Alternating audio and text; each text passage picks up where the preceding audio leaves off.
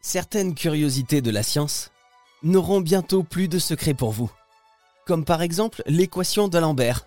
L'équation d'Alembert. L'équation de d'Alembert, c'est l'équation générale qui décrit la propagation d'une onde. Équation traduisant la mécanique du son émis par une corde de violon due à une vibration. Ou peut-être préférez-vous plutôt lever le voile sur certains minéraux? Des végétaux?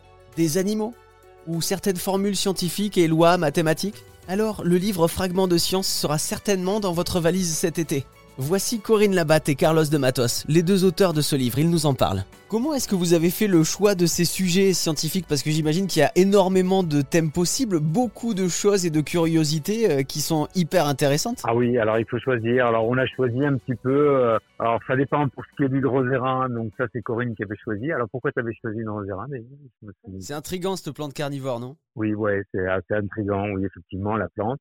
Ensuite, on avait pris la pyrite bah, parce que c'est la pierre à feu quand même, donc c'est pas rien pour euh, dans l'histoire de l'humanité quand même. C'est une pierre qui a contribué à, à beaucoup de choses. Ensuite, euh, pour ce qui est de l'équation d'Alembert, bon, on l'a choisi euh, bah, parce que c'est une notion assez fondamentale pour ce qui est de, du son. Et on s'est dit que le son, c'était quand même une, une belle euh, entrée en matière pour de la physique un peu complexe, on va dire, entre guillemets.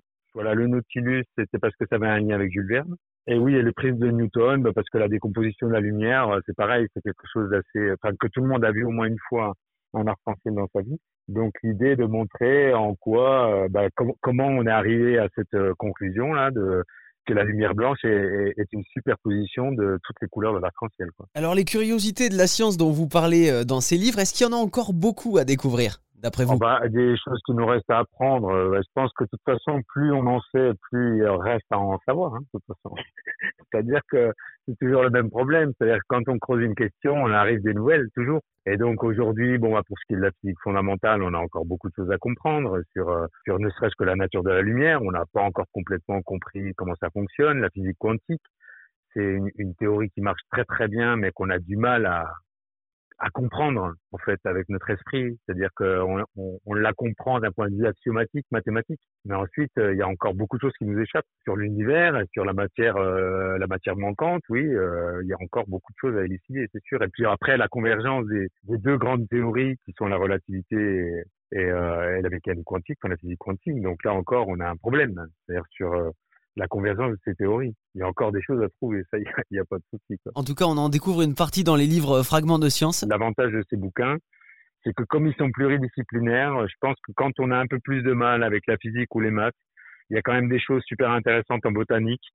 Euh, et en fait, l'idée, c'est justement d'attirer le lecteur à travers un des quatre fragments et de lui donner à, à, à découvrir les autres, en fait. Et je pense que c'est un peu ça aussi l'idée des, des transdisciplinaires c'est d'essayer d'ouvrir et de montrer que la science, ben voilà, elle est, elle est, elle est vaste, que les champs se superposent et que c'est un chemin sinueux qui demande bon une aventure pleine, pleine d'imprévus, de controverses. D'ailleurs, on l'a vu avec le Covid, hein, plein de controverses, euh, des hypothèses, etc. Et que ça prend du temps et que mais c'est une, une, aventure patiente, quoi, en fait. C'est une aventure humaine. Une aventure humaine, une aventure scientifique, l'aventure de la science raconté dans plusieurs livres, fragments de science. Normalement, il devrait y avoir une série d'au moins 5 volumes. Les deux premiers sont sortis, et on attend le troisième avec impatience à la rentrée.